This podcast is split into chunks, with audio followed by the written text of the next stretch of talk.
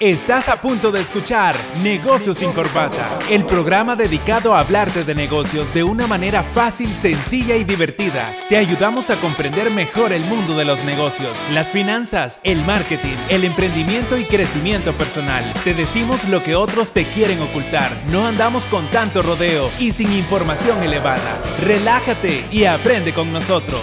Comenzamos.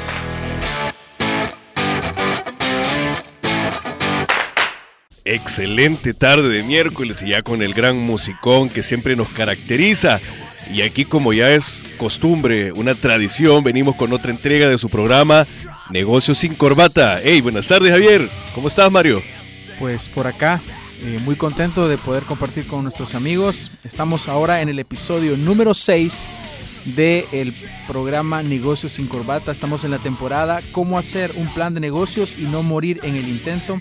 Y venimos con un tema muy excelente, muy interesante que nos va a ayudar mucho en los negocios y es producto y mercado la clave de tu negocio. ¿Cómo estamos, Mario? Súper contento aquí siempre con las pilas puestas eh, y con ese musicón para levantar a todos los emprendedores que nos están escuchando. Eh, este programa va a estar buenísimo, buenísimo. Vamos a hablar mucho de la parte de la oferta, la demanda, del producto y del mercado en el que estamos para apoyar a todos los emprendedores a que puedan pulir sus planes de negocio y aquellos emprendedores igual que están en proceso de creación de su plan de negocio, este episodio les va a gustar bastante y pues saquen papel y lápiz y empecemos. Bueno, démosle. Entonces estamos con el episodio 6, producto y mercado, la clave de tu negocio. Hey, excelente tema vos. Sí, llegamos a la parte central, básicamente a la parte central de lo que estamos haciendo, creando nuestro plan de negocio. Y hablamos en sí de dónde vamos a tener nuestro campo de acción y de qué es lo que nosotros vamos a vender, qué es lo que vamos a ofrecer al mercado. Así que es muy interesante que nosotros podamos definir algunos elementos para poder ir entrando en materia. Y me gustaría que Mario eh, nos aquí nos nutriera con esa información de finanzas y de economía. Y es importante que hablemos acerca de la ley de la oferta y la demanda. A mí me gustaría que hiciéramos un pequeño resumen, fíjate, para las personas que por primera vez nos escuchan, sepan más o menos qué es lo que hemos llevado y también a dónde nos pueden escuchar. Buenísimo, nos pueden escuchar en estamos en Spotify como Negocio sin Corbata. Negocio sin Corbata en Spotify, ya vamos por el episodio número 6. ¿Qué es lo que hemos venido aprendiendo en todas estas en todos estos episodios? Bueno, la base del plan de, de cómo se llama de negocios. En la base del plan de negocios hemos hablado de la propuesta de valor, que es algo súper importante. Hemos hablado también de la parte de las es- el mercado. Hemos hablado también Los de la parte de los sectores, los sectores productivos, lo vimos la, la- el episodio pasado. Los, episo- eh, los sectores productivos, o sea, a dónde estoy yo en mi negocio para aterrizar al emprendedor. Importante el análisis DAFO, que fue, fue nos, nos tomamos ahí dos, dos episodios, Sí. básicamente hablando Sí, de la parte eso sí. interna y la parte externa, porque básicamente ahí defines eh, qué es lo que tú puedes darle al mercado, cómo te puedes enfrentar a todas las diversas situaciones. Eh, Excelente, sí, eso es verdad. Yo me acuerdo, bueno, parte de las cosas que destacamos en esa conversación fue el hecho de aprender del error de los demás. Ah, sí, claro, claro. Ser Eh, observadores, 100%. Sí, porque es- este análisis, este, este análisis sirve para todo en la vida, no solo para los negocios, para todo, porque aquí es donde uno ve sus, cuáles son sus fortalezas, sus amenazas, sus oportunidades y sus debilidades. Aquí es donde vimos los factores externos y los factores internos que pueden afectar eh, la rentabilidad o que pueden afectar los resultados del negocio. Y bueno, entrando en materia, eh, le estábamos haciendo esta pregunta a Mario, que nos pueda ayudar a poder entender qué es la ley de la oferta y la demanda y por qué es importante eh, empezar con esto. Porque creo que este entendimiento vamos a poder llegar a poder asimilar todo lo demás. Sí, uno con, con el tema de la ley de la oferta y la demanda, uno la puede vivir casi que a diario, casi que a diario, pero a veces no nos ponemos como a, como a observar. Y eso es algo importante que un emprendedor tiene que tener, la parte de la observación. Sea, a veces uno co- como emprendedor está en el día a día, está eh, ocupado en vender, ocupado en ofrecer sus servicios, pero se nos olvida eh, empezar a ver, empezar a observar el mercado, cómo funciona el mercado, cómo funcionan las las personas, cómo funcionan las compras y todo eso. Entonces, bueno, oferta y demanda. ¿Qué es la oferta? Es la cantidad de bienes o servicios que el oferente vende al mercado. Eso es lo que es la oferta. O sea, en otras palabras, si yo tengo una empresa, por ejemplo, que yo vendo motocicletas, la oferta es las motocicletas, o sea, la venta de las motocicletas, o sea, lo que yo tengo para ofrecer. ofreciendo el mercado. Correcto. Y esto también tiene que ver productos y servicios, ¿verdad? no solo en productos, porque en servicios, eh, por ejemplo, yo en el tema financiero, la, mi oferta de servicios son consultorías empresariales, asesorías uno a uno, coaching, entre otros. Entonces sirve para, para las dos, para las personas que venden productos, para las personas también que venden servicios. Entonces eso es la oferta. Y la demanda es lo que los consumidores o lo que el mercado está dispuesto a adquirir o a comprar de lo que el oferente, valga la redundancia, ofrece lo, que, eh, lo que necesita el mercado. Pero no solo necesidad. de una necesidad. Porque también puede ser eh, una satisfacción. Y, no, y a veces una satisfacción no es una necesidad. Entonces puede ser una necesidad, puede ser una satisfacción o puede ser cualquier cosa. Puede parecer una necesidad, pero finalmente no. Claro, porque al final la gente justifica las compras. pero eso lo vamos a ver después, la parte de la justificación. Mira, hay una, una pregunta, ¿sí? ¿Vos crees que uno puede crear la necesidad al cliente de, de comprarnos? Por supuesto que sí mira todas las empresas de tecnología, te crean, vaya, ahorita que ya salió el iPhone 11, eh, te crean la necesidad de eso. Al final es un teléfono que funciona igual que los otros. Llamas, ve, ve videos, ve fotografías, claro, tiene algunas mejoras, tiene algunas aplicaciones, pero sí, ellos crean una necesidad. Por ejemplo, este café famoso. Mira, yo conozco mucha gente que todos los días, como que si fuera tarea, ir a este café ahorita, eh, ¿cómo se llama? El Black Friday que ya viene en noviembre. Por ejemplo, Black Friday, hoy que se inventan Black Weekend, después solo va, a faltar que esté todo el mes, vea, el, mes negro le van a decir.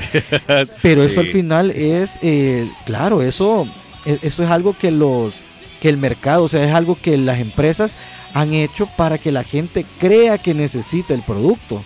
Empresas, por ejemplo, de joyerías, de lujos eh, y todo eso eso e-, ellos pueden crear, claro. Ellos te pueden hacer creer que tú necesitas ese producto o ese servicio. Bueno, que finalmente es las empresas están haciendo una propuesta y quieren vender, quieren que la gente compre y al final es la persona quien, quien decide. Pero resulta que existen varios factores emocionales dentro de la persona que le llevan a, comprar. Por ejemplo, eh, las marcas saben que no, no venden en sí un carro, sino que te venden estatus o te venden la solución a un problema. Esa es una, una propuesta emocional que se hace y las personas son más susceptibles a acceder a la propuesta que las marcas les están haciendo para que ellos puedan comprar. Entonces hay una parte emocional ahí involucrada y es porque, como les mencioné en, en, anteriores ocasiones, compramos de forma emocional y justificamos la compra de una forma racional. Claro, y eso también tiene que ver con la cultura.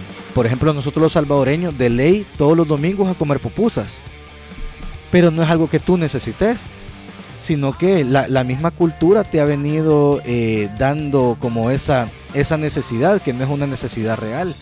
Pero todo esto sí, claro, las empresas pueden crear eso, sí, por eso está la propuesta de valor. Por eso es bien importante que ustedes se vayan al episodio número 3, si no me equivoco, que es el episodio de la propuesta de valor, para que ustedes escuchen eh, lo importante que es eh, la propuesta de valor, porque hay empresas multinacionales que gastan millones de dólares en innovación y desarrollo para crearle la necesidad a un cliente. Buena pregunta, me llega esa pregunta. Eh, bueno, y hablando de, de, de todo esto que, venimos diciendo, de, oferta y demanda, esto se da dentro de algo que se conoce el mercado. ¿Qué es un mercado? Y mercado, ah, cuando hablamos de mercado nos estamos refiriendo al espacio físico o virtual o digital en el que se intercambian bienes y servicios, bienes, servicios y estos, eh, es decir, ahí hay eh, demanda de productos y hay ofertas también de productos. Bueno, cuando vamos al mercadito, a cualquier mercadito donde vamos a comprar, es exactamente cómo funcionan las cosas. Eh, ahí lo tenemos visualmente. De la misma forma sucede en un mercado de, otro tipo, el mercado bursátil, por ejemplo. El, mercado del petróleo, el mercado del petróleo, o sea, casi todo, yo, yo, yo creería que todo en la parte del mercado funciona con la ley de oferta y la demanda. Eh, e, ese ejemplo que puso Javier es un ejemplo típico que las personas viven. Cuando hay una, una escasez, por ejemplo, de un producto básico como arroz, como frijoles, ¿qué es lo que pasa con el precio? Sube. Sí, se eleva. Se eleva el precio. ¿Por qué? Porque hay poca oferta, pero hay mucha demanda. Esto es lo que se conoce como eh, cuando la demanda excede o cuando la demanda sube eh, a la oferta, o sea, cuando la demanda excede a la oferta, el precio sube. Y viceversa, cuando la oferta excede a la demanda, baja el precio. O sea, cuando mucha gente eh, ¿cómo se llama? Cuando hay mucho producto en el mercado, ¿qué es lo que hacen los negocios? Le bajan el precio para que se lleven ese producto. Pero cuando hay poco producto en el mercado, suben los precios. Suben los precios. Así es, y esto lo vemos a diario, o sea, con cualquier cosa lo podemos, lo, podemos ver. O sea, esto se vive en el día a día. Ahí entran los acaparadores, aquellos que van guardando producto para un, momento de escasez. ¿Sabes dónde funciona esto bastante bien? Cuando juega el fútbol, cuando, cuando hay un buen partido en como este, como este podcast lo escuchan gente de otros países, cuando juega la selección de un país, ¿qué es lo que hacen los revendedores? O sea, tú tenés precios establecidos de los tickets. ¿Qué es lo que hacen los revendedores? Los revendedores van a comprar los tiquetes. Compran los tiquetes porque ellos saben que va a haber un exceso de demanda. Y como la oferta es estable, o sea, dicen, bueno, vamos a sacar 20 mil, 30 mil, 40 mil tiquetes, entonces, como saben que va a haber un exceso de demanda, o sea, mucha gente va a querer ver el partido, ¿qué hacen ellos? Suben los precios. ¿Por qué? Porque quieren ganar más dinero. Porque quieren ganar más dinero. Viceversa es, por ejemplo, cuando es un partido malísimo, ¿qué es lo que tienen que hacer? Bajar los precios para que vaya para que vayan las personas, o sea, para, para que haya una oferta. Así es como funciona el mercado. Ahí es donde se dan las demandas, las ofertas, las compras y también las ventas. Hey, pero destacar, hablábamos la semana pasada que cuando inicias tu negocio, tenés que tener ya bien estudiado cómo va a ser eh, el público que te va a frecuentar para que nunca la demanda te supere. ¿Verdad, este Mario? Otra vez, otra vez, otra vez. Que nunca debe de superarte la, la demanda. O sea, quedarte vos sin, sin tener producto para... Ah, fíjate que, esa es otra muy buena observación. Ahí depende cuál es el modelo de negocio. Ahí depende cuál es el modelo de negocio, porque por ejemplo el modelo de negocio de autos de lujo es sacar, bueno, vamos a sacar 5 mil, 10 mil unidades y ahí nos vamos a quedar. Entonces, ¿qué es lo que están haciendo ellos? Subiendo el precio. O sea, ellos están creando una demanda.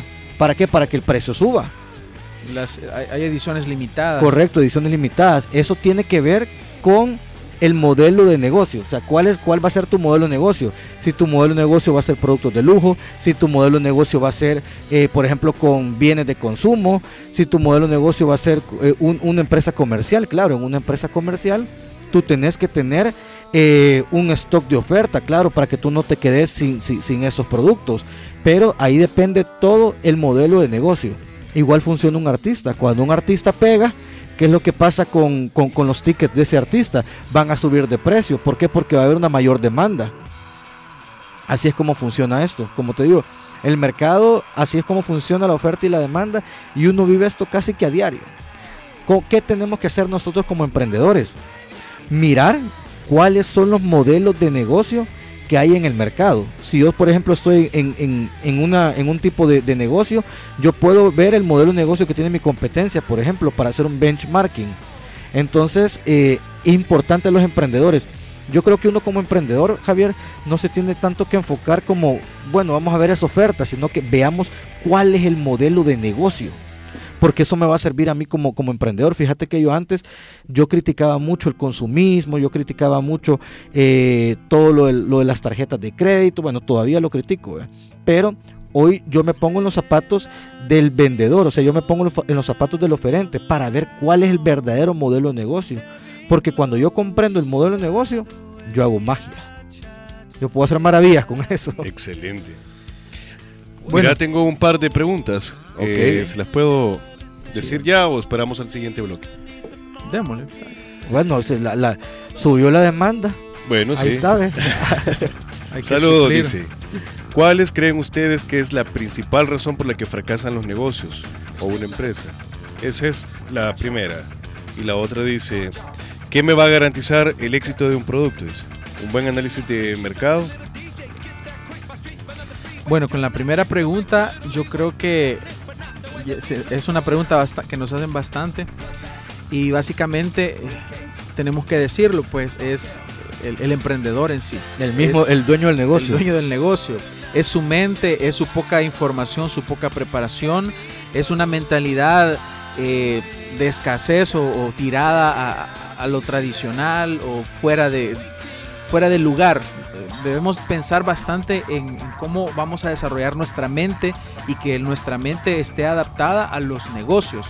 Porque muchos emprendedores inician su negocio pero siguen pensando todavía como, como empleados o siguen pensando eh, de una forma como, como recibieron, que heredaron de, su familia o de la sociedad o del, entorno en el cual se desarrollan y no han ido más allá a la, a la preparación, a la formación cuando finalmente lo que nos puede ayudar a salir adelante y salir a flote nuestros negocios es tener una formación correcta, adecuada, ad hoc al mundo de los negocios. Porque si las personas no están pensando como deberían de pensar, simplemente eh, van a llevar su negocio al fracaso. Entonces es importante eh, que el emprendedor pueda tener una mente adaptada a los negocios. ¿Qué es lo que aconsejamos siempre? Que lean, que inviertan en conocimiento, que inviertan en su crecimiento personal, porque esto les va a ayudar a tener una mente diferente en cuanto a la administración de sus negocios. Y también acudir a los profesionales, ¿verdad? La vez pasada hablábamos que Sí, es que al menos Mario Financiero es una buena opción. Este, Javier Castro Marketing. Puede ser. Lo que pasa es que si no manejas muy bien, hace rato hablábamos con Mario, algo que espero que si tenemos tiempo nos comenté porque está súper interesante. Pero si vos no tenés como la facilidad como de mercadear tu marca, tenés una excelente idea, yo creo que lo, ideal es buscar a un profesional que pueda trabajarte esa área. Es que fíjate que eh, a, eso, es lo que yo iba algo bien importante. Muchos emprendedores cuando o empresas cuando les está yendo mal, ¿qué es lo primero que recortan? El marketing. Recortan a los asesores. O estás recortando el marketing, que, que es la forma en cómo te está, la gente te va a ver. Tu promociones, tu publicidad, o sea, estás recortando algo que te van a ver, o sea, no son estrategias adecuadas.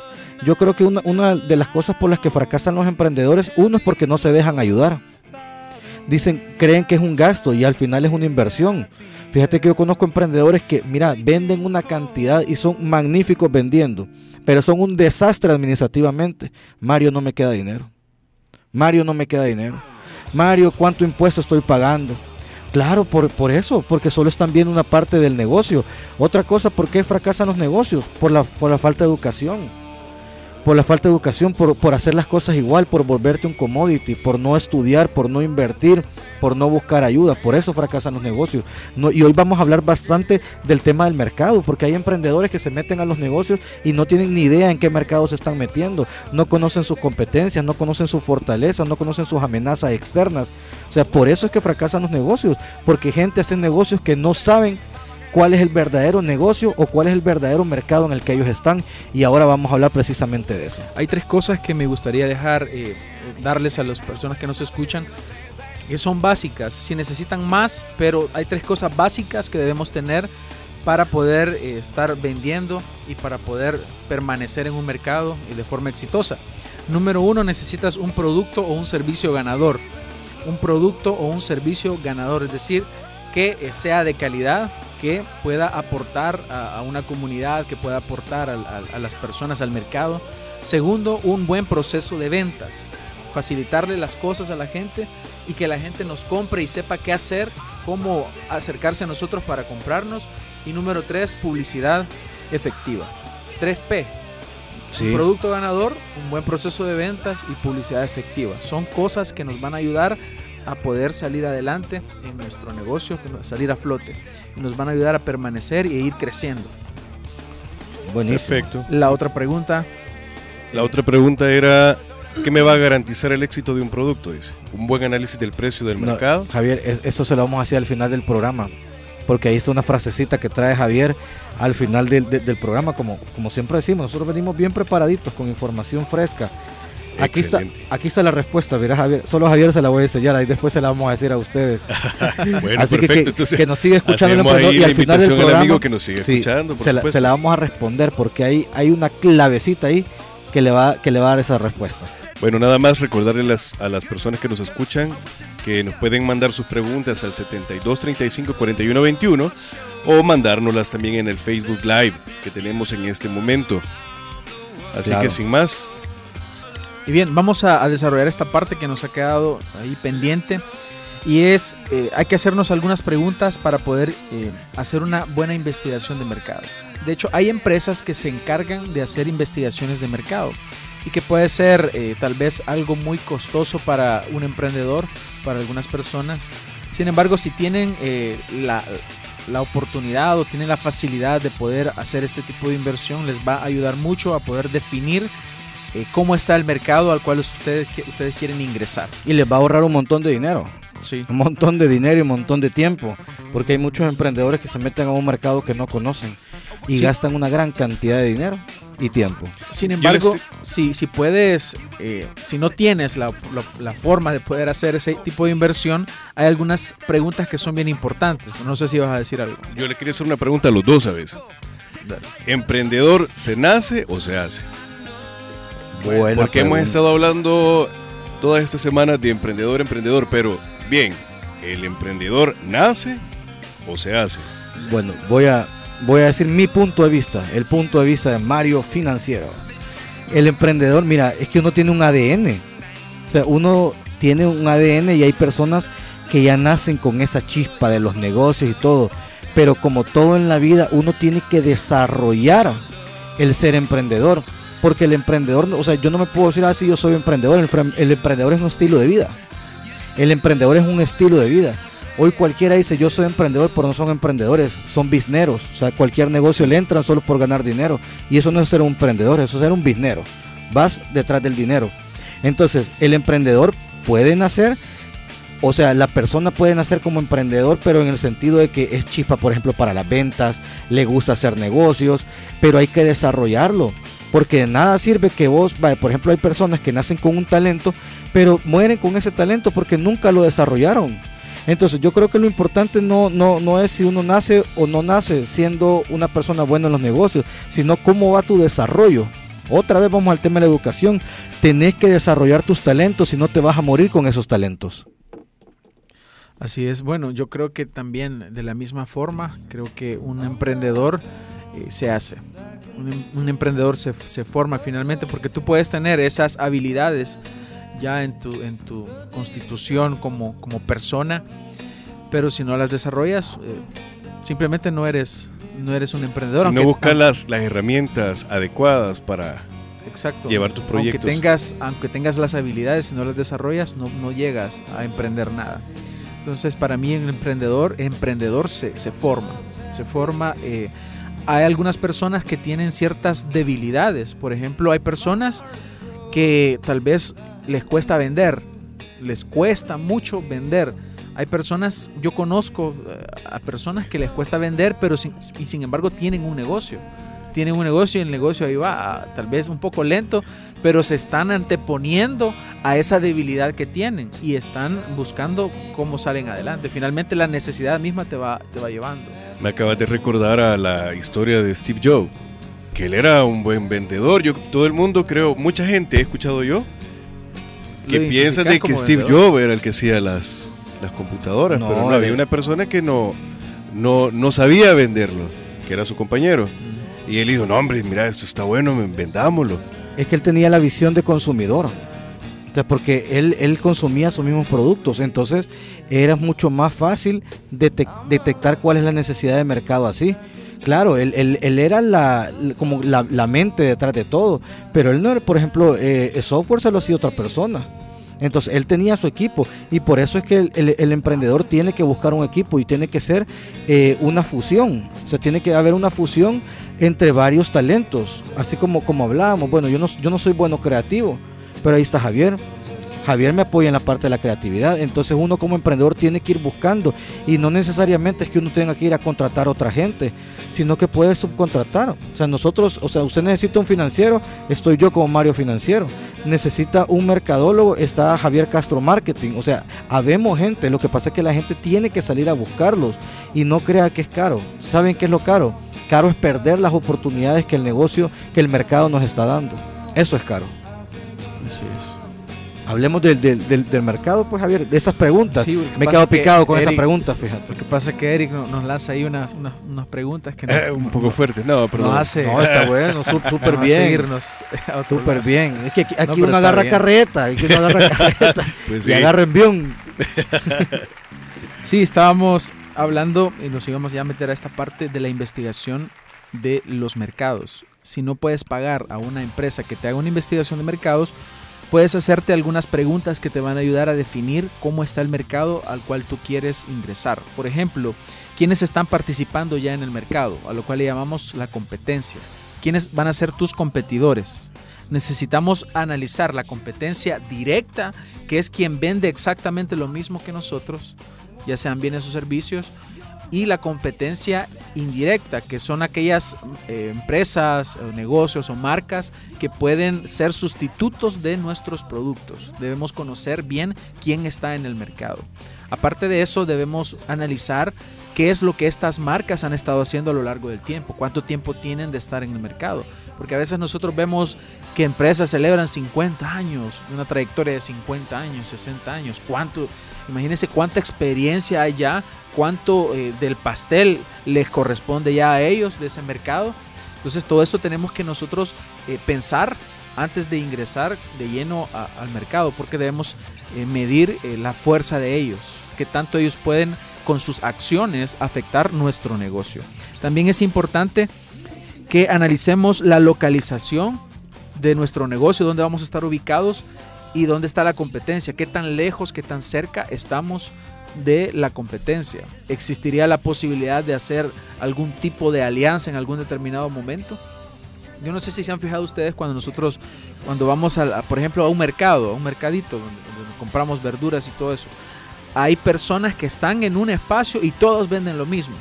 Te vas a otro lado y los negocios que están eh, a la par venden exactamente lo mismo. Entonces puede ser que hay una estrategia por ahí, ahí hay unos que son dueños de varios negocios, hay algunas alianzas que, se hacen, entonces debemos... Y son su propia competencia. Imagina, no, pero imagínate cómo te vas a diferenciar en algo así. Ahí es la persona. Porque hay mucha gente que llega a comprar, no, yo quiero comprar... Sí, yo quiero comprar donde fulanita, yo quiero comprar donde fulanito. O sea, tú ya vas a comprar por la persona. Ahí es la propuesta de valor, o sea, ya, ya es la persona que, ha creado una, confianza, claro, una, una fidelidad. E, esto de, los productos, eh, competencia directa e indirecta es súper importante. Por ejemplo, en un café. Si tú vendes, por ejemplo, cafés, tu competencia directa es la gente que vende café. Pero ¿cuál puede ser tu competencia indirecta? Los que venden té, por ejemplo. Las gaseosas. Esa es tu competencia indirecta. Y los dos hay que conocerlos. Así es. También eh, lo que mencionábamos, conocer la, permanencia, cuánto tienen estas marcas que ya están en el mercado de, de estar ahí, cuánto tiempo tienen. Debemos conocer los proveedores también que forman parte del mercado, aquellos que proveen lo que nosotros necesitamos, porque nosotros no producimos todo. Necesitamos, eh, dependiendo del, producto que estemos comercializando o del servicio, de eso va a depender qué tipo de proveedores eh, nos van a abastecer para que nosotros desarrollemos el producto. Mira, Javier, eso, es clave. en lo que estás diciendo, yo me acuerdo que en la en el, en el capítulo anterior, una chica nos hizo una pregunta bien interesante, que ella, ella quería diferenciarse, ella, ella tenía un puesto de, hot dogs, pero su objetivo era primero abarcar todo San Salvador, irse y abarcar todo Santa Ana y luego todo San Miguel. San Miguel. Y ella nos decía, ¿cómo puedo yo diferenciarme, pero no puedo invertir más? Y decías tú, ¿verdad, Mario? La atención. O sea, si vos no podés invertir en ese momento, con la atención creo que te podés ganar una buena cantidad de clientes. Es que hay un montón de cosas que, que los puedes hacer con cero dólares. Con cero dólares, por ejemplo, eso que tú decís, la atención. Pero hay, algo importante que dijo Javier, proveedores. Fíjate que muchos empresarios y muchos negocios tienen una relación súper tóxica con el, con el proveedor.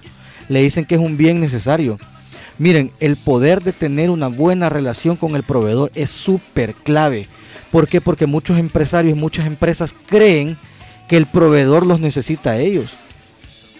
Muchas empresas tienen aquel gran ego, no, es que el proveedor me necesita. Si no me da este precio, yo no le compro. Y aquí que ya hay, y hay un, como una gran guerra entre, entre, o sea, como una guerra entre yo jalo para un lado y yo jalo para otro con el proveedor. Miren, el proveedor es clave. Llévese bien con su proveedor. Confíe en su proveedor. Y la páguele a tiempo. Y páguele a tiempo, sobre todo, páguele a tiempo. No deje al, proveedor eh, con mucho tiempo de, O sea, si le han dado 30 días de crédito, páguenle esos 30 días. O sea, no crea que su proveedor no necesita el dinero. Claro que lo necesita. En el momento que su proveedor encuentre otro cliente que le pague mejor y que venda más que usted, lo va a sustituir. Y se jodió. Después no va a haber qué hacer. Pues si después no va a haber qué hacer, le va a ir a rogar al proveedor y le va a vender pero con precios más altos.